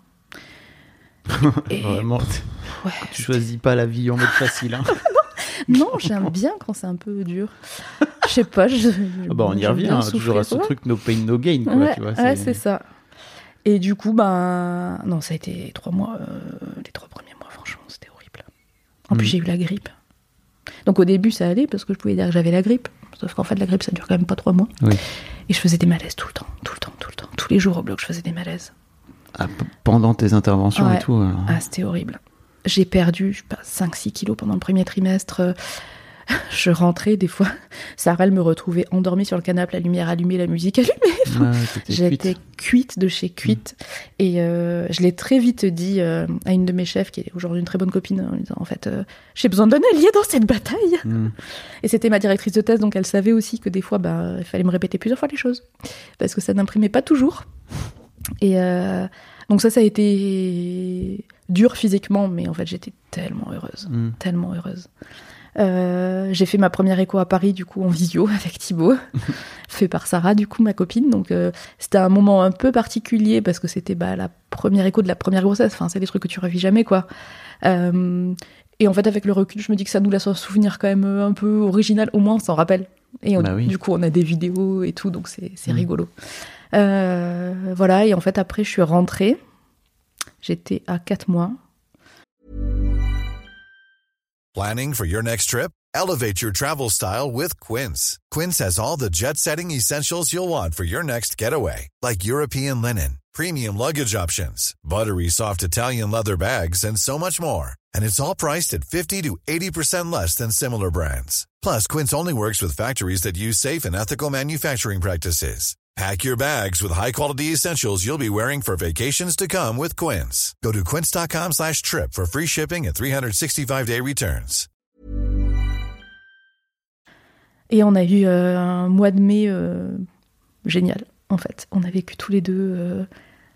Alors Thibaut, il a, comment dire, comme beaucoup d'hommes, je pense, il a euh, découvert que j'étais enceinte le jour de l'accouchement. hein. C'est-à-dire que Ouais. il a eu beaucoup de mal à intellec- à intellectualiser euh, la grossesse. Il m'a, euh, Ah, même en tant que psy, Mais oui. d'avoir bossé, putain. en fait, moi je m'étais dit. ce Salut Thibaut, mec, si tu m'écoutes. ce mec, il est forcément mieux que les autres, il va savoir, il va être à mes petits soins, il va... Non, en fait, pas du tout. Enfin, il a été à mes petits soins, mais ce que je veux dire, c'est qu'il a pas du tout... Moi, j'aurais aimé qu'il pose la main sur mon ventre, j'aurais aimé qu'il soit content de la sentir bouger, et en fait, il était genre, Hum, ouais, hum, ok. Bon, ça Incroyable. n'a jamais été euh, son délire. Je sais pas, ni pour le premier, ni pour le deuxième, ça a jamais été son truc. Ah, même pour le deuxième Ah euh, ouais, ok. non, jamais. Je pense que ma fille a beaucoup plus euh, été en interaction avec mon utérus que mon mari. Incroyable. oui, oui, non, non, euh, ça a jamais été son kiff. Bon, après, euh, chacun est comme il est, et puis Mhm. voilà. Vu la suite des événements, je pense aussi que ça l'a énormément protégé. Mhm. Et puis, donc voilà, on a passé un mois de mai vraiment trop cool, à vivre dans notre maison au milieu de rien, tous les deux. C'était vraiment. Enfin, c'était trop bien de se retrouver, en fait. C'était trop cool. Et en fait, fin mai, on a fait l'échographie du deuxième trimestre. Et donc, euh, Sarah, toujours dans les bons coups, euh, m'avait dit bah, en vrai, celle-là, je préfère pas la faire. Parce qu'on peut trouver des trucs. C'est l'écho, en fait, morpho. Donc, euh, bah, le but, c'est de. Ah, tu veux dire en tant que ton ami, c'est ça? Exactement. En fait, elle, j'aurais été n'importe qui, elle m'aurait dit oui, mais là, elle me dit il y a trop d'affect entre nous, il y Mm. a trop de. Enfin, forcément, on va être amené à se revoir. Et euh, elle me dit j'ai pas envie de la faire parce que j'ai peur de trouver un truc, mais surtout j'ai peur de pas trouver un truc. Oh oui. Et en fait, c'est pire de pas trouver un truc qui finalement aurait dû être diagnostiqué à ce Mhm. moment-là. Et puis, euh, en fait, j'étais tellement sur mon petit nuage au mois de mai que je n'ai jamais pris ce rendez-vous d'échographie, me disant j'ai le temps, Et en fait, non, je me suis retrouvée au pied du mur à la date butoir et je n'avais pas fait mon écho. Incroyable, les Non, mais-. Non, bon, bah, ça, c'est ça, c'est ma C'est un grand spécialité. classique. Ça vraiment. Euh, et donc du coup, ben, on s'est retrouvés un vendredi après-midi. euh, et elle me dit non mais en fait la Karine, faut arrêter de déconner, faut la faire. Donc on a pris un box d'écho à la fin des blocs et puis on est allé faire une échographie. Thibaut est arrivé. Et en fait, au moment où elle allait poser la sonde sur mon ventre, euh, il y a son chef de service qui l'appelle pour une situation euh, très compliquée. Du coup, il sort euh, téléphoner. Et puis elle me dit, bah, on commence. Je dis, bah oui, il est déjà tard, on commence. Et en fait, elle pose la, la sonde d'écho sur la tête et on voit toutes les deux une grosse patate dans la tête. Et en fait, je pense qu'elle s'est dit, ok, en fait, c'est exactement pour ça que j'avais pas envie d'être là. Et moi, vraiment, ma première réaction, ça a été de ne rien dire parce que, pas vu, pas pris, tu sais, un peu du genre, ok, si on n'en parle pas, ça n'existe pas vraiment. Chat de que-. Exactement, sauf qu'en fait, bah, globalement, toutes les deux, on a fait les mêmes études, donc toutes les deux, on sait que ça existe. Oui. Et elle a levé la sonde tout de suite. Et elle l'a posée à l'opposé du ventre. Et elle a fait toute l'écho. Thibaut est revenu dans ce- cette espèce de non-dit où on a continué à, à rien dire. Et en fait, elle a fait toute l'écho avant de se remettre sur la tête. Et en fait, je sentais qu'elle était ultra gênée. Et je lui ai dit, Sarah, j'ai vu, c'est pas de ta faute. C'est pas toi qui lui as mis ce truc dans la tête. T'inquiète pas, tout va bien. Elle a fait l'écho. Et ça ressemblait à ce qu'on appelle euh, dans notre jargon un kyste de la fosse postérieure, qui est en fait un truc bénin, une poche d'eau qui est dans la, la partie arrière, euh, au-dessus de la nuque en fait, et euh, qui est pas grand-chose. Et souvent en fait on demande une échographie dans un centre de référence, donc qui s'appelle le diagnostic anténatal. Et donc euh, on a quand même appelé un de nos chefs pour lui dire Bah, est-ce que tu peux venir jeter un coup d'écho? Ce qu'il a fait, non sans nous engueuler d'être là euh, à 18h un vendredi soir et à faire les trucs euh, en loose day, ce qui n'était pas du tout en fait notre intention, vraiment. Euh, et donc, euh, bah, il nous a dit oui, je pense que c'est ça, ok. Et puis il a dit bah, lundi matin, on en parle donc à, à notre responsable du diagnostic anténatal pour qu'elle elle fasse une écho de référence vraiment bien faite et tout ça. Et puis on est rentré en se disant euh, c'est chiant. c'est chiant parce que en fait, euh, chez les gynécos, c'est un peu tout bien ou tout mal. On a vraiment, euh, tu peux jamais faire les choses à moitié, tu vois. Soit tout roule, tout va bien, t'accouches comme une fleur en cinq minutes, soit vraiment, c'est la merde du premier au dernier jour de la grossesse. Et un- euh, Tu dis ça, mais c'est un vrai ah, truc. c'est un vrai tu truc. parles dans ton mail, hein, c'est ah ça c'est un vrai truc, c'est un vrai truc. Moi j'ai des copines, euh, mais enfin, euh, disent mais c'est le kiff ultime. Et il y a Mm. des gens comme moi qui disent mais oui j'adore en effet, je suis hyper heureuse quand je suis enceinte, mais c'est une galère de A à Z. Et donc, euh, donc je dis ça à Thibaut, j'espère je suis pas en train de passer de l'autre côté de la barrière. Mm. Et puis le lundi on fait l'écho et puis ma chef me rassure en me disant euh, ça va, tout va bien. On va faire une IRM fétale de principe parce que euh, ça fait partie du protocole, mais euh, je suis pas inquiète. Ok. Et donc là, on était fermé. En fait, il fallait attendre un certain terme pour faire l'IRM, pour euh, y voir concrètement euh, bien. Du coup, on attend un mois de plus. Et donc, je fais mon IRM fin juin. Il faisait une canicule pas possible à Brest. C'est possible, c'était horrible. Sauf que ben, rien n'est climatisé, hein, puisqu'on n'est pas habitué. Donc vraiment, c'était horrible. On avait vraiment très très chaud et on va faire l'IRM fétale. On attend extrêmement longtemps. Et au bout d'un moment, euh, c'est à moi, je m'allonge et en fait, euh, elle se tenait pas tranquille et donc du coup, on a dû refaire les séquences mille fois pour qu'elle bouge pas. Euh, on re-attend une éternité. Et là, on nous appelle, donc on se lève. C'était la radiologue que je connaissais pas, que j'avais jamais vue, qui... parce qu'on n'était pas dans l'hôpital où je travaillais. Et, euh, et on rentre dans la salle. On était debout. Elle n'avait pas encore fermé la porte et elle nous dit c'est pas un kyste de la fosse postérieure, c'est une thrombose du torculaire. Autant te dire que là, Thibaut il a décroché. Moi j'ai compris tout de suite que ça s'engageait très mal pour nous. Euh, et donc on est resté hébété, euh, debout, à moitié dans le couloir, à moitié dans la salle de consulte, trop bizarre. Et donc il m'a regardé.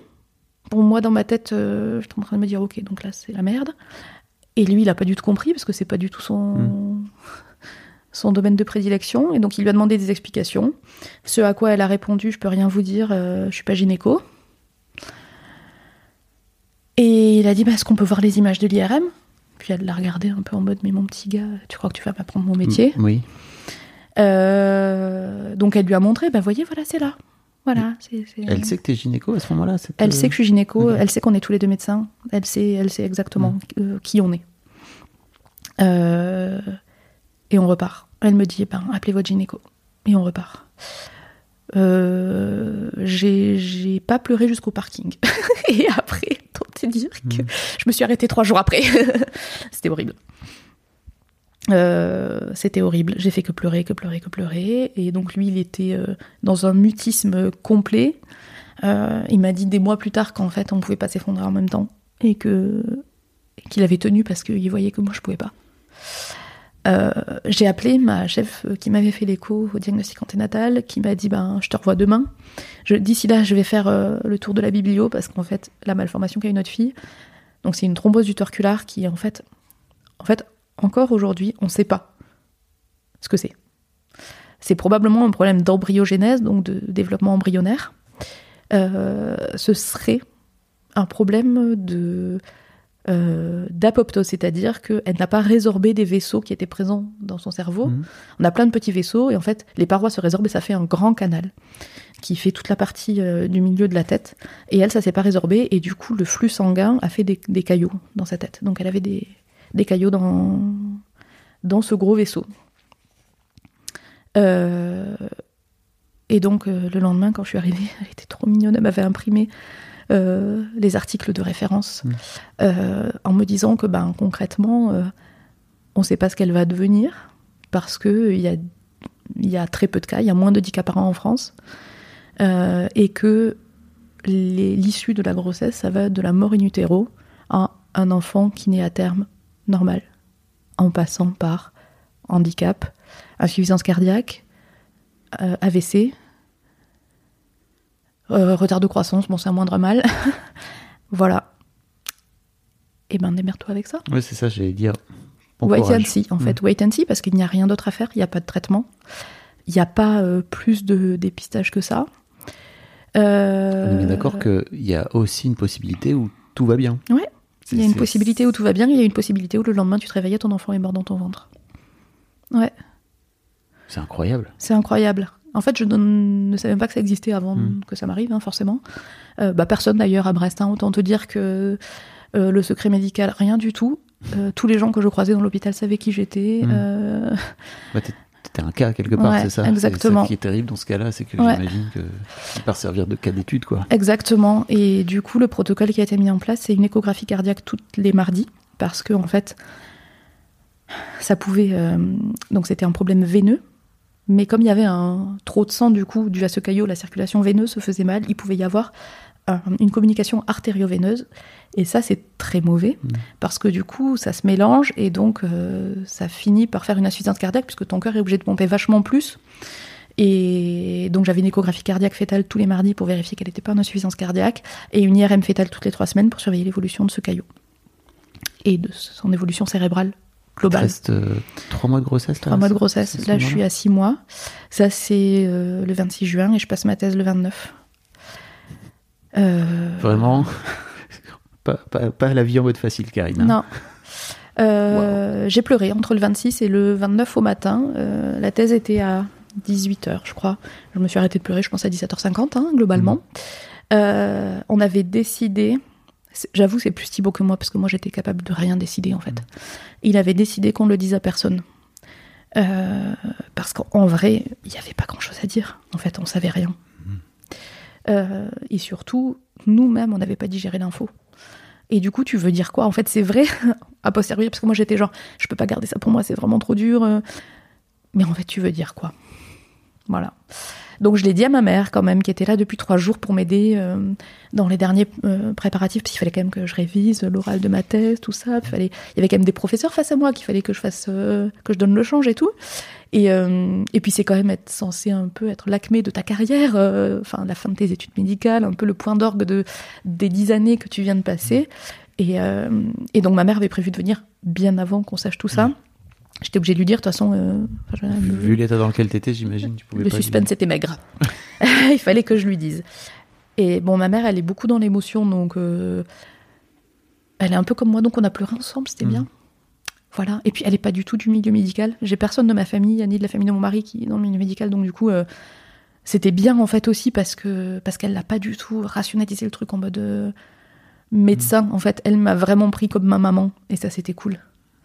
Euh, et puis si quand même je l'ai dit du coup à ma directrice de thèse qui était venue de Paris pour euh, pour ça parce que parce que j'avais besoin de soutien et que c'est elle à qui j'avais dit euh, que j'étais enceinte en premier et du coup euh, je sais pas en fait j'avais besoin qu'elle comprenne que ça allait pas être parfait Hmm. Parce que j'étais pas là dedans en fait C'était dur que ce soit pas parfait pour toi. Ben, en fait, non, parce que franchement, sur le moment, euh, j'ai réussi à complètement mettre de côté. Ça, je suis très forte pour, pour le déni. C'est vraiment une de mes grandes qualités, le déni. Et du coup, euh, j'ai passé euh, ce temps-là vraiment focus sur ce que j'avais à dire et tout ça. Et j'étais très fière de ce travail, en fait. Mmh. J'étais vraiment très fière de ce travail. Et je voulais pas, entre guillemets, le gâcher pour un truc qui n'avait rien à voir, en fait. Enfin, qui avait à voir parce que ça, c'était ma vie aussi, mais Ah oui. qui n'avait pas de, de lien direct en fait. Je voulais profiter de ce moment. C'est un moment que j'attendais depuis 10 ans Ouais. et bien plus longtemps que ça, puisqu'en fait ça faisait 20 ans euh, à ce Ouais. moment-là que je voulais. euh, Que tu voulais. euh, imaginer, 25 quoi. ans que je voulais être gynéco, donc euh, en fait j'avais pas envie que ça interfère. Donc j'ai réussi pendant une heure. euh, puis il y avait mes parents, ma belle famille, tous mes copains et tout. Enfin, je leur devais ça en fait un peu. Ouais. Et euh, C'est à cause de ça là que l'émotion monte. Ouais. C'est que t'as l'impression que ça t'a un peu gâché ce moment-là. en fait c'est un souvenir doux amer vraiment. Ouais. parce que euh, c'était trop bien en fait. C'était, enfin, je sais pas, t'es avec des gens qui t'aiment Mm. et il y a des gens qui disent du bien de toi devant les gens qui t'aiment. En vrai, c'est trop cool. Mm. Tu vois, en vrai, c'est trop cool. Et, et c'est aussi la fin de tes études et ça, vraiment, c'est très cool. Ouais. Et du coup, c'était vraiment un moment où t'es censé euh, profiter, où t'es censé, euh, euh, enfin, c'est que de l'amour en fait. Et, et j'avais ce petit secret qui, qui m'a empêché ouais, d'en profiter complètement. Et en même temps, et en même temps pas complètement. Enfin, tu vois, j'ai l'impression de d'avoir quand même un peu vécu le truc. Le plus dur, ça a pas été ce moment-là, ça a été après. Après, il y a toujours un petit pot, machin, tout ça, tu vois. Et là, tout le monde vient. J'étais à six mois de grossesse, donc ça se voyait. Et tout le monde vient poser la main sur le ventre. Ah, super. Et, toi, t'es genre, Hum, super. hum, Peut-être que la semaine prochaine, je serai plus enceinte. hum. Ça, c'était dur. Le moment en soi, j'en ai pas profité vraiment parce que forcément, forcément, en fait, dans ta Ouais. tête, t'as toujours un petit truc qui te dit, ouais, ok. Euh, tu sais, j'avais aussi ce truc de me dire, qu'est-ce que je fous là Hmm. Qu'est-ce Oui, que il y je fous là côté un peu dérisoire par rapport à ça. En fait, je m'étais fait de ce moment un moment ultra important. Ce qui est le cas, je pense, de tous les internes qui passent leur thèse. hein. Et puis, euh, et en fait, euh, j'ai trouvé ça tellement dérisoire par rapport à, à la tempête que je, que je vivais à l'intérieur, quoi. Euh, donc voilà, euh, il n'y a pas eu de grande fête, de grande soirée. J'ai dit, Hum, non, on va faire un tout petit truc. Ouais. Et euh, j'étais pas capable, en fait. Tu veux qu'on fasse une pause? Euh, ça va, va, franchement, ça ça va, Ouais, ouais, ça va. Bah sinon, on va faire beaucoup de pauses, hein, je te préviens. Bon, bah, J'ai le temps. Donc voilà, et puis, et puis, bah, et puis la vie a continué, on a continué à rien dire. Euh, et le mois de juillet est arrivé, et là on se mariait pour la deuxième fois. Euh, Puisqu'en fait, euh, Thibaut voulait pas se marier, et moi je lui avais dit que je voulais un tout petit mariage, ce qu'on avait fait la première fois, et lui m'avait dit Ah non, moi si je me marie, c'est trois jours de fête avec tous mes potes. Euh, et donc on a fait ça. et en fait, on est né à 12 heures d'écart, et nos 30 ans étaient un week-end, donc on s'est dit Bah, c'est parfait, faisons ça. Et donc, du coup, c'était fin juillet, on a fait ça, et, et donc, bah, personne ne savait toujours rien. Ses parents l'ont su après l'accouchement, sa mère nous en a un peu voulu d'ailleurs, mais lui, il a même pas voulu le dire à ses parents. Waouh. Ouais, Tu regrettes un peu Euh. aujourd'hui de pas avoir partagé? Tu sais, c'est un peu comme. euh, J'avais quelqu'un dans la fausse. J'avais quelqu'un qui me parlait de fausse couche et qui me disait. Mm. euh, En fait, je trouve ça cool parce que de ce fait-là, les gens savent. Ouais, alors maintenant, je me dis que si j'avais fait une fausse couche, euh, en fait, je pense que si je retombe enceinte, je le dirais tout de suite. Justement parce que si je fais une fausse couche, j'ai aussi envie qu'on soit là pour moi et qu'on comprenne pourquoi ça va pas. Là, c'était un peu différent parce qu'en fait, on n'avait aucune idée de l'issue. C'est toujours ce truc de se dire, ben en fait, en fait, tu vois, quand tu fais une fausse couche, euh, ben c'est fait, Mm. malheureusement, et les gens peuvent te soutenir. Mais là, on n'avait pas tellement besoin de soutien puisqu'on savait pas c'était au jour le jour et surtout euh, Thibaut, ce qu'il voulait pas, c'est que les gens se comportent différemment avec nous. Qui tu sais, cette espèce de, de un peu malaise flottant là Ouais, où, les gens ils osent pas te dire ou. Et en vrai, euh, avec le recul, je suis contente parce que ce week-end-là où on s'est remariés, c'était le plus beau week-end de ma vie. C'était génial. Parce que là, pour le coup, j'ai décroché complet. Entre-temps, ma meilleure amie était enceinte aussi. Et du coup, euh, c'était trop bien d'être là toutes les deux enceintes en même temps. Ma belle-sœur était enceinte en même temps que moi. Enfin, c'était, en fait, c'était très cool. Et en fait, j'ai réussi euh, à pas y penser. Euh, en fait, on s'est fait chouchouter tout le week-end, hein, concrètement. Mm. Euh, Il y avait plein de copains, il y avait de la famille que j'avais pas vue depuis longtemps. C'était génial, génial, génial, génial. Et ça a vraiment été la parenthèse de cette grossesse, en fait. Euh, c'était dingue, c'était trop bien. En plus, c'était chez mes parents, on était à la maison. Enfin, tu vois, il y a aussi tout un contexte qui fait que, euh, ouais, en fait, c'était trop bien. Et je suis contente, en fait, que les gens l'aient pas su, et même ma belle famille, parce que j'ai une belle famille géniale. Euh, mais, pareil, pas du tout du milieu médical et beaucoup dans l'affect. Et je pense qu'en fait, on n'avait pas besoin de ça, dans le sens où on n'avait pas besoin qu'on qu'on pleure sur notre épaule. Ouais. on avait plus besoin que les gens soient normaux parce qu'en fait, ben, ouais, on avait cette épée de Damoclès au-dessus de la tête, mais en fait, le quotidien, c'était un quotidien normal. Mm. Tu vois, bon, à part l'examen toutes les semaines, euh, l'écho toutes les tous les mardis, mais en vrai, euh, j'avais pas de traitement, j'étais pas hospitalisée. Euh, bon, c'était de la surveillance. Et du coup, bah, c'était pas plus mal. Les gens, enfin, les gens savaient même pas que Ouais, j'avais ouais. des examens toutes les semaines, en fait. Et euh, ça nous a, je pense, aussi permis de le vivre euh, plus dans l'intimité, ce qui c'était notre truc à nous. Et en fait, ouais, il y a des fois, euh, c'est plus dur de le partager que, Ouais. que de le vivre pour toi, en fait. Je comprends. Sachant que concrètement, euh, au boulot, je le partageais quand même, hein, parce que le matin au café, on me demandait euh, comment s'était passé ma dernière IRM. hein. donc, euh, je veux dire, moi, j'en parlais quand même toute la journée, Oui. en fait. Toute la journée, je baignais là-dedans. Et puis, bon, accessoirement, je continuais de travailler, j'ai continué à travailler jusqu'à plus de 8 mois de grossesse, donc voilà, j'étais dedans tout le temps. Euh, et du coup, voilà, j'ai travaillé jusqu'à la fin aussi pour euh, ne pas réfléchir, hein, parce que Mhm. concrètement, les trois semaines que j'ai passées à la maison en congé mater, euh, en plus, on avait arrêté la surveillance à ce moment-là parce que j'étais dans le dernier mois, donc on avait dit bah maintenant, s'il se passe quelque chose, de toute façon, c'est accouchement. Et là, t'es seul face à toi-même. Et là, c'est dur. Et là, c'est dur parce que t'es toute seule. En plus, on habitait euh, au milieu de rien, vraiment. Donc, j'avais aucune copine euh, que je pouvais aller voir. Je pouvais pas aller au ciné. Je pouvais pas euh, aller faire les magasins. Enfin, vraiment. et du coup, t'es seule face à toi-même et c'est très dur. Enfin, tu vois, typiquement, on a préparé la chambre. Elle avait. Enfin, j'étais enceinte de 8 mois, quoi. On n'avait pas acheté un seul body Ouais. pas acheté de meubles, on n'avait Mhm. rien. Euh, parce que c'était pas possible en C'était fait. dur de se projeter, quoi. Bah t'imagines, tu prépares tout et l'enfant ne naît pas. Mhm. c'est horrible. T'en fais quoi après de tout ça? Enfin, non, c'était pas possible en fait. Mhm. C'était pas possible. Enfin, en tout cas pour moi, c'était pas possible. Euh, je pense que pour Thibaut, c'était un peu plus différent. C'était différent, mais parce qu'aussi, t'as pas ce lien. Bah, t'as pas ce lien de, de- de physique. Enfin, tu vois, moi, euh, moi, quand on est sorti de l'IRM où elle nous a dit c'est une thrombose uterculaire, je la sentais bouger sur tout le trajet. Je me disais, c'est peut-être la dernière fois que je la sens bouger. Mhm. Et c'était ça tout le temps. Enfin. Donc, euh, donc voilà, et puis. Et puis elle a jamais voulu sortir. Le terme est arrivé. Et elle était très bien. donc, euh, à terme plus 5, j'ai dû être déclenchée. Euh, J'avais décidé d'accoucher au CHU, à l'hôpital où je travaillais. et en fait, j'aurais pas eu le choix. Puisque de toute façon, il fallait accoucher dans une maternité de niveau 3 parce que, en fait, elle pouvait nécessiter des soins de réanimation. Donc, donc on n'avait pas eu le choix. On a été suivi euh, à Bicêtre, qui est le centre de référence, et ils nous avaient proposé euh, d'accoucher chez eux. J'avoue que j'ai dit non parce que déjà je faisais entièrement confiance à mes collègues euh, Ouais. de Brest, et en plus euh, ça faisait vraiment trop. Enfin, je j'étais pas capable.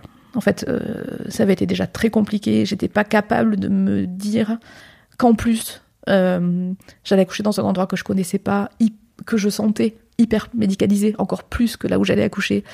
Euh, tu sais, l'avantage quand même, quand tu accouches là où tu travailles, c'est que tout le monde te connaît. Je connaissais toutes les sages-femmes, je connaissais toutes les aides-soignantes. Je me suis fait tellement chouchouter. Oui. Enfin, et, en fait, j'avais besoin de ça. C'était déjà suffisamment compliqué. J'étais pas capable de renoncer à ça, en fait. Et puis Thibaut me disait, euh, tu sais, en fait, euh, c'est un niveau 3 aussi, Brest, il n'y a pas forcément besoin. Donc, enfin, ne, ne t'oblige pas, en fait. Ouais. On te le propose pour te rassurer. Si ça te rassure pas, ne le fais pas. Donc du coup, on a décidé d'accoucher à Brest. Et quand je suis arrivée euh, pour le déclenchement, c'était une de mes collègues, je pense, qui, était, euh, avait juste quelques années de plus que moi, et je pense qu'il n'était pas très à l'aise avec le fait de devoir décider de, de ce qu'il fallait faire. Et elle m'a laissé le choix. Parce qu'en fait, j'avais un col un peu pourri dans le jargon.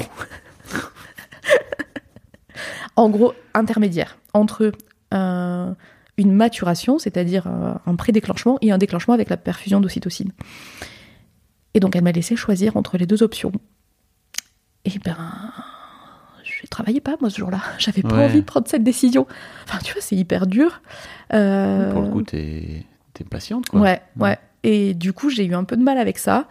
Bon, j'ai décidé d'avoir un ballonné, du coup, d'avoir un pré-déclenchement, une maturation, parce que. euh, bah, parce qu'en fait, tu te replonges dans les stats et tu te dis que euh, quand tu mets une perfusion d'ocytocine sur un col un peu pourri, bah, le risque de césarienne est augmenté. Donc, c'est pas grave si ça prend 24 heures de plus, mais on va essayer de faire, de se donner toutes les chances pour accoucher voix basse, ce qui était un de mes souhaits profonds d'accoucher Ok. par, par voix basse. Euh, et en fait, on m'a mis le ballonné et euh, bon, au bout de deux minutes à peu près, euh, le cœur a ralenti. Et puis, ça a duré pendant 5 heures, pas euh, en permanence, hein, forcément, sinon ce serait jeté sur moi beaucoup plus tôt. Euh, mais ça a duré quand même un bon moment. Et puis, du coup, on a décidé d'enlever le ballonnet, de mettre une péridurale et là, de mettre la perfusion pour essayer d'accélérer euh, le travail, parce qu'on ne peut pas laisser des ralentissements comme ça éternellement. Ce qui a été fait. Et puis, euh, ma maman, les passe droits, c'est génial. Ma maman avait le droit d'être là en plus de mon mari en salle d'accouchement. Ouais. Euh, bah, je pense que vu le contexte, ils se sont dit, euh, on va pas, on va pas être chiant. Et euh, C'était une volonté de ta part? Pas forcément. C'était une volonté de sa part C'était une volonté de sa part, clairement.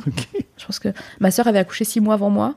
Et mais honnêtement, mes parents sont pas du tout en mode de forcing et tout ça. C'est pas du tout des, euh, des gens qui s'incrustent.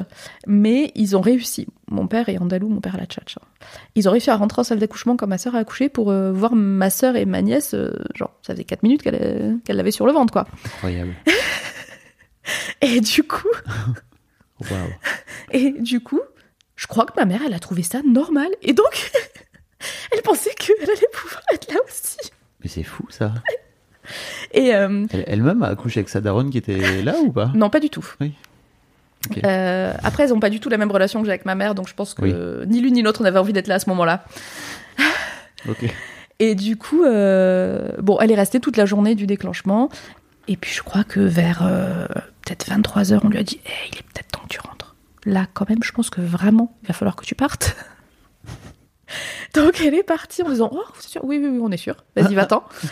elle est partie, et en fait. euh, Je me mets à la place de Thibaut, je me dis, moi, j'aurais pas aimé avoir ma belle doche. euh, Ouais, alors, à ce euh, hein. il était content quand elle est partie. Oui. Et pourtant, il l'aime beaucoup. Oui. Mais vraiment, je crois qu'il s'est dit Ah, ça y est, un accouchement comme j'avais pensé. Au revoir, maman. Au revoir, belle maman. Salut. Et bonne nuit. hein. oui, c'est ça. Et du coup, euh, ben, quelques heures plus tard, euh, le travail n'avançait pas tellement. Les ralentissements, euh, eux, par contre, avançaient bien, étaient toujours là. Du coup, on a décidé de faire une césarienne. S'est- Bon, moi, j'ai pleuré toutes les larmes de mon corps parce que je me disais, je vais avoir une utérus cicatriciel, ça veut dire que les autres accouchements seront plus compliqués. Hmm. Bon, voilà. En gros, pendant toute la durée du travail, j'ai regardé le rythme cardiaque fœtal. Je n'ai à aucun moment été patiente. À aucun moment. Mais pas Hmm. l'ombre d'un instant. J'étais gynéco de garde. C'était horrible. Tu regrettes? Ouais. de pas avoir réussi à Ouais. enlever ta casquette? Ouais. Je sais pas comment tu peux faire.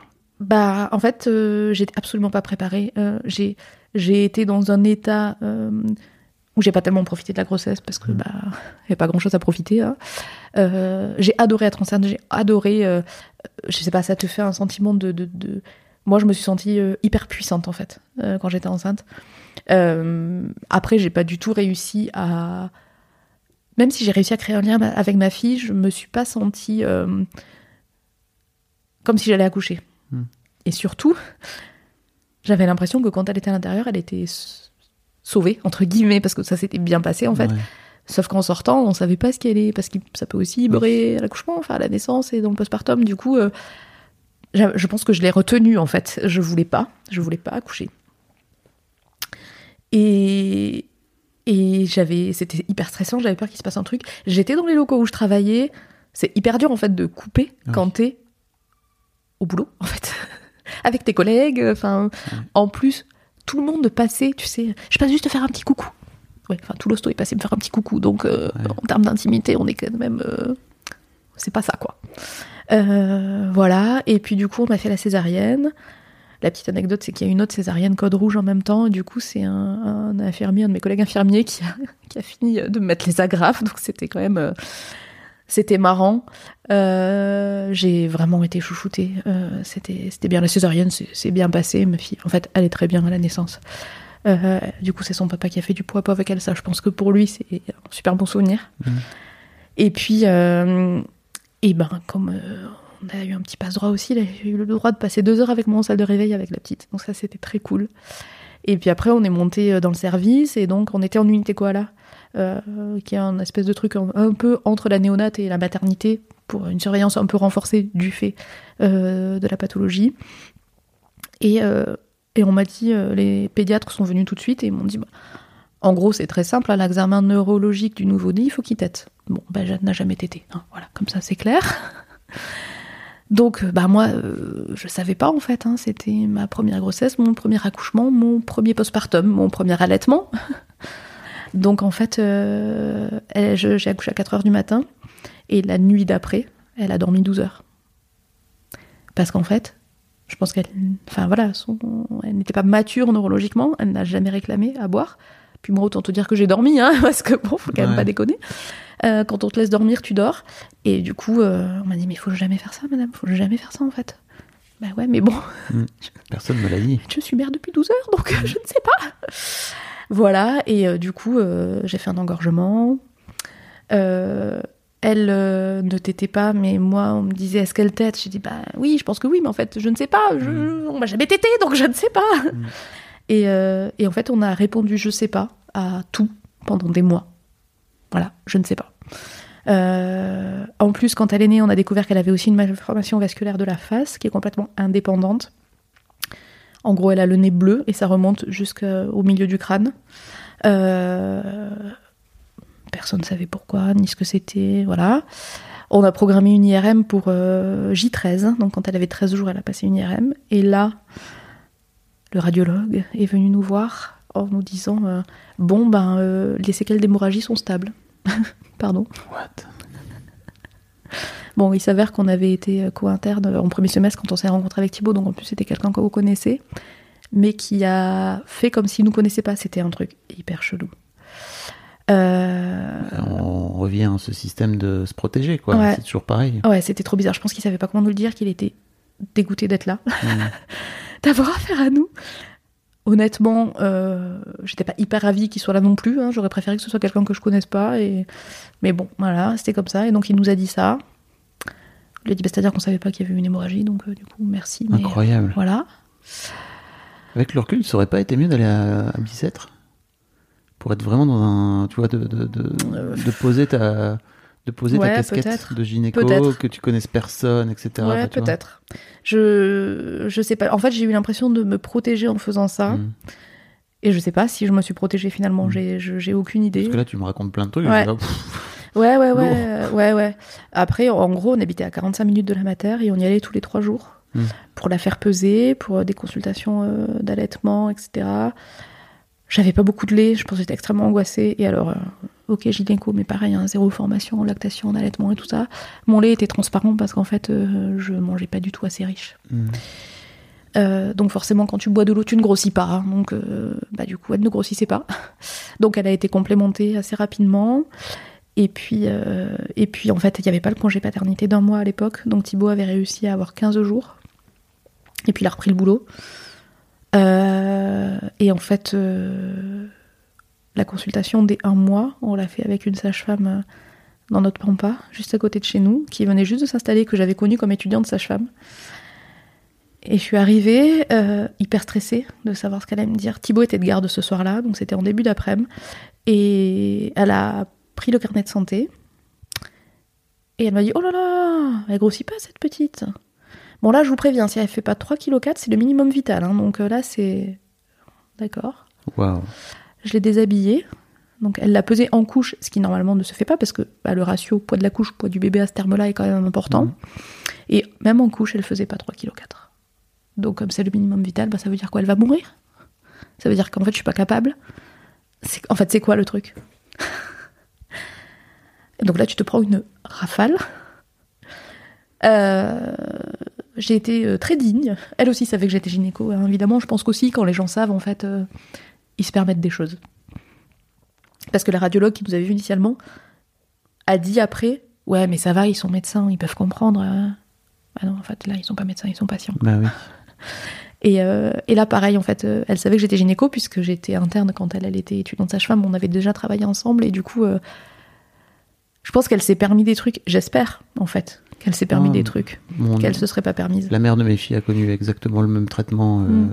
À quelques un mois, ouais, pareil. Mm.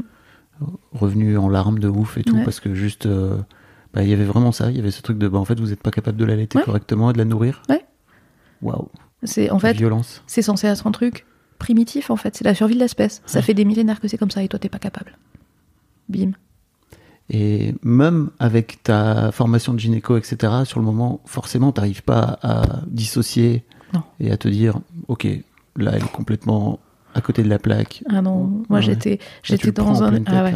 bah parce qu'en fait t'es, t'es vraiment dans ton postpartum Hmm. de merde, dans ton postpartum de merde, parce que vraiment, bon, je te passe les détails, on n'avait plus d'eau chez nous, hein, donc euh, j'allais faire mes lessives, mes lessives chez ma copine Sarah, toujours la même.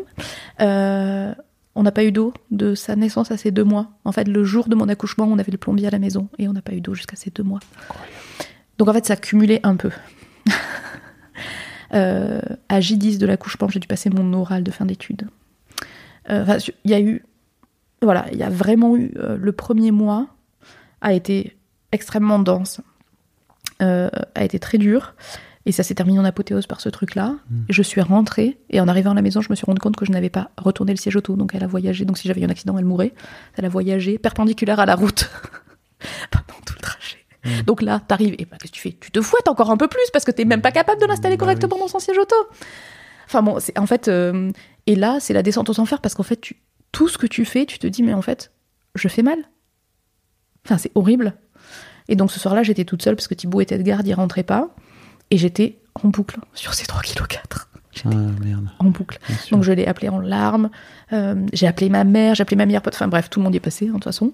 Euh, et puis bah ça a continué dans un état d'hypervigilance permanente en fait. Euh, je devais mettre un réveil toutes les deux heures pour lui donner la tétée parce que du coup, euh, bah, quand elle mangeait pas, il fallait qu'elle mange plus régulièrement parce qu'elle prenait très peu à chaque fois. Donc bah, quand tu dors par phase d'une heure, une heure et demie, euh, jour et nuit, bah, c'est compliqué hein, Ouais. de se remettre sur pattes. Euh, bah, je... Un mois après l'accouchement, moi j'avais pas beaucoup grossi, j'avais pris que 7 kilos pendant la grossesse, mais j'avais, euh, j'étais plus mince euh, un mois après l'accouchement que, que le jour de l'accouchement, c'était horrible. Et puis, et puis voilà, et les mois qui ont suivi, j'étais dans- vraiment dans cette hypervigilance parce que bah, parce qu'on on continuait de la surveiller, on avait des rendez-vous tout le temps et on savait pas ce que ça pouvait donner. Et, et là, tu commences à voir des dermatos, des neurologues, des ORL, euh, tu continues à faire des IRM, euh, pff, ça s'arrête jamais, jamais, jamais, jamais. Et puis j'ai repris, en fait, à la fin du congé mater. Euh, donc, à- elle avait trois mois quand j'ai repris.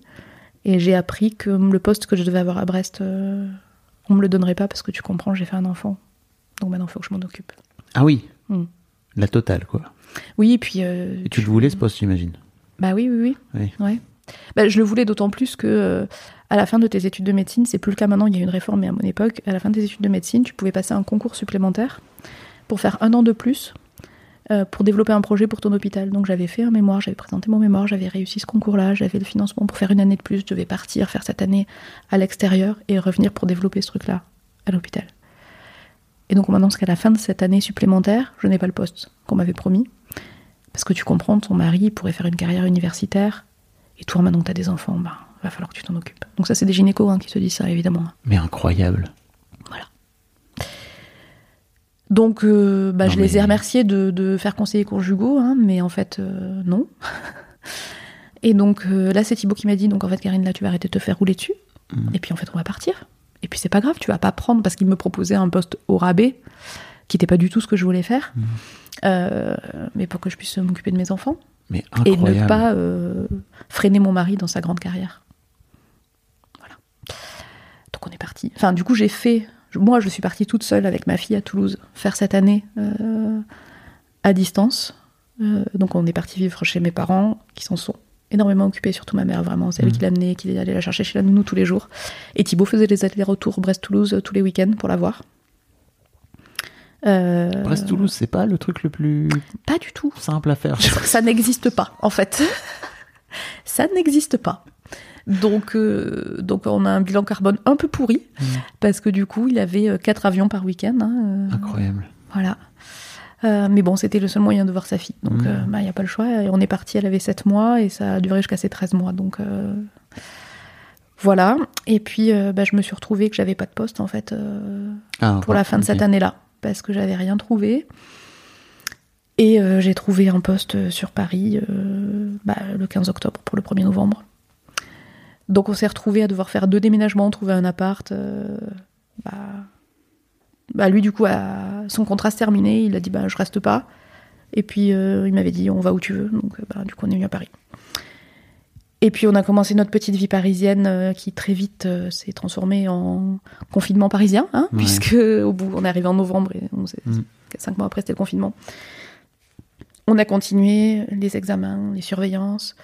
Moi je trouvais que quand même ça allait un peu mieux. Enfin, sais quand tu passes un certain stade, qu'elle commence à un peu parler, à... bah, en fait du coup tu te détends, enfin tu vois que ça va quoi. Quand elle marche, tu te dis ok, parce qu'en fait on nous avait dit que chaque acquisition était une petite victoire parce qu'en fait on ne sait pas sur quoi elle peut avoir un déficit, Mm. d'autant plus qu'elle avait eu cette, cette espèce d'AVC à la naissance dont on avait euh, euh, pas eu vent jusqu'à ce qu'on découvre qu'elle avait, en fait elle avait saigné. Et du coup, ben, quand elle frappe dans ses mains, t'es content, quand elle tient assis, t'es content, quand elle marche, t'es content, quand elle parle, t'es content, et puis euh, et en fait après tu commences quand même à, à aller mieux. Enfin en tout cas moi je j'avais l'impression d'être un peu plus légère quoi à chaque fois qu'elle qu'elle progressait quoi. Et, euh, et puis en fait, euh, on a trouvé un rythme à trois. Et bah du coup, moi très vite, j'en ai voulu un deuxième. Hein. Et non, mais en fait, euh, maintenant c'est cool, ça va. Allez, on se remet dans la galère. Un grand merci à vous d'avoir écouté jusqu'au bout. Pensez à rejoindre le serveur Discord pour venir commenter avec le reste de ma commu. Je vous trouverai tous les liens dans les notes de cet épisode. Et si mon travail vous plaît, je vous rappelle que vous pouvez m'offrir en échange un peu de sérénité en vous abonnant à mon Patreon ou en m'envoyant de l'argent en vous munissant de votre CB. Vous trouverez tous les liens dans les notes de cet épisode également. Bonne fin de journée et j'espère à très bientôt pour un nouvel épisode de podcast.